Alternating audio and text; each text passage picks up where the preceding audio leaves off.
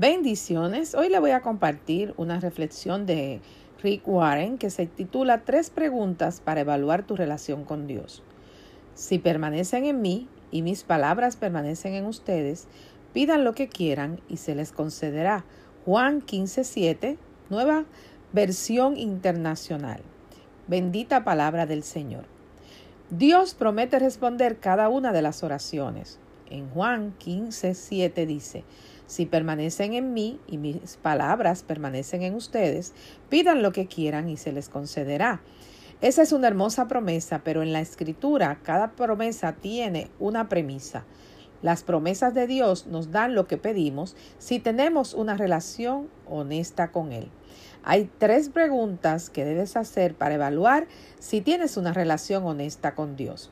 Primero, ¿rehuso, admitir cosas malas que he hecho en el pasado?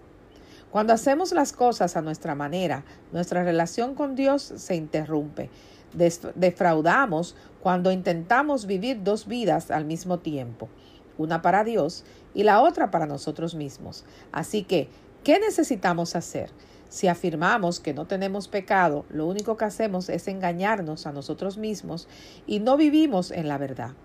Pero si confesamos nuestros pecados a Dios. Él es fiel y justo para perdonarnos nuestros pecados y limpiarnos de toda maldad. Primera de Juan 1, 8 al 9, nueva traducción viviente. La confesión es simplemente ser honesto con Dios y decir, Dios, tú estás en lo correcto. Yo estaba equivocado, por favor, perdóname. Segundo, ¿estoy ignorando alguno de los principios de Dios? Cuando yo sé que estoy reteniendo algo en lo que Dios quiere que deje ir, eso rompe la conexión con Él. Lo dice la Biblia. Así que les escribo no porque no conozcan la verdad, sino porque conocen la diferencia entre la verdad y la mentira. ¿Y quién es un mentiroso? El que dice que Jesús no es el Cristo. El que niega al Padre y al Hijo es un anticristo. El que niega al Hijo tampoco tiene al Padre. Pero el que confiesa al Hijo tiene al Padre también.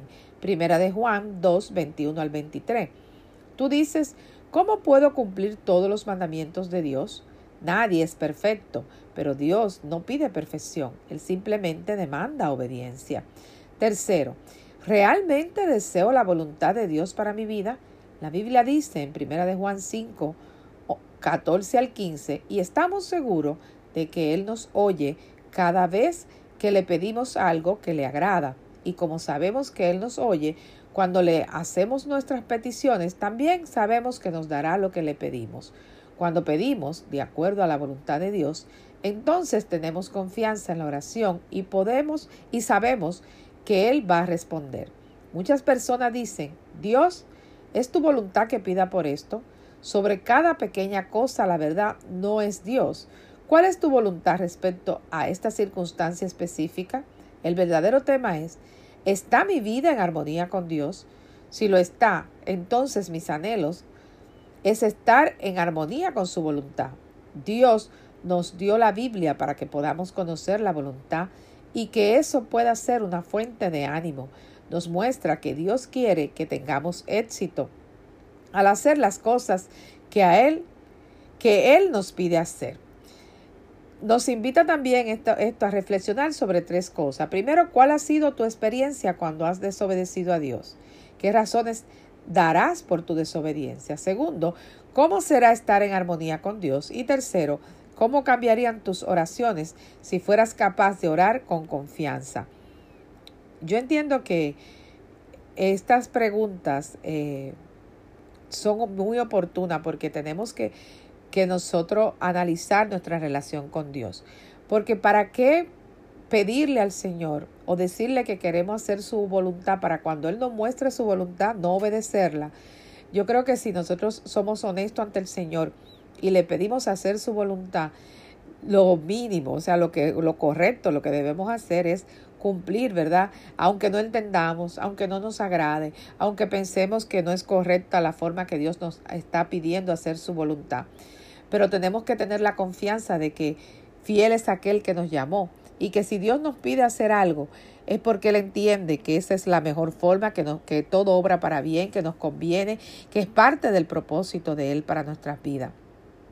Yo te invito a que reflexiones sobre cada una de estas preguntas y que esto no se quede allí, que esto sea eh, bueno para mejorar tu relación con Dios.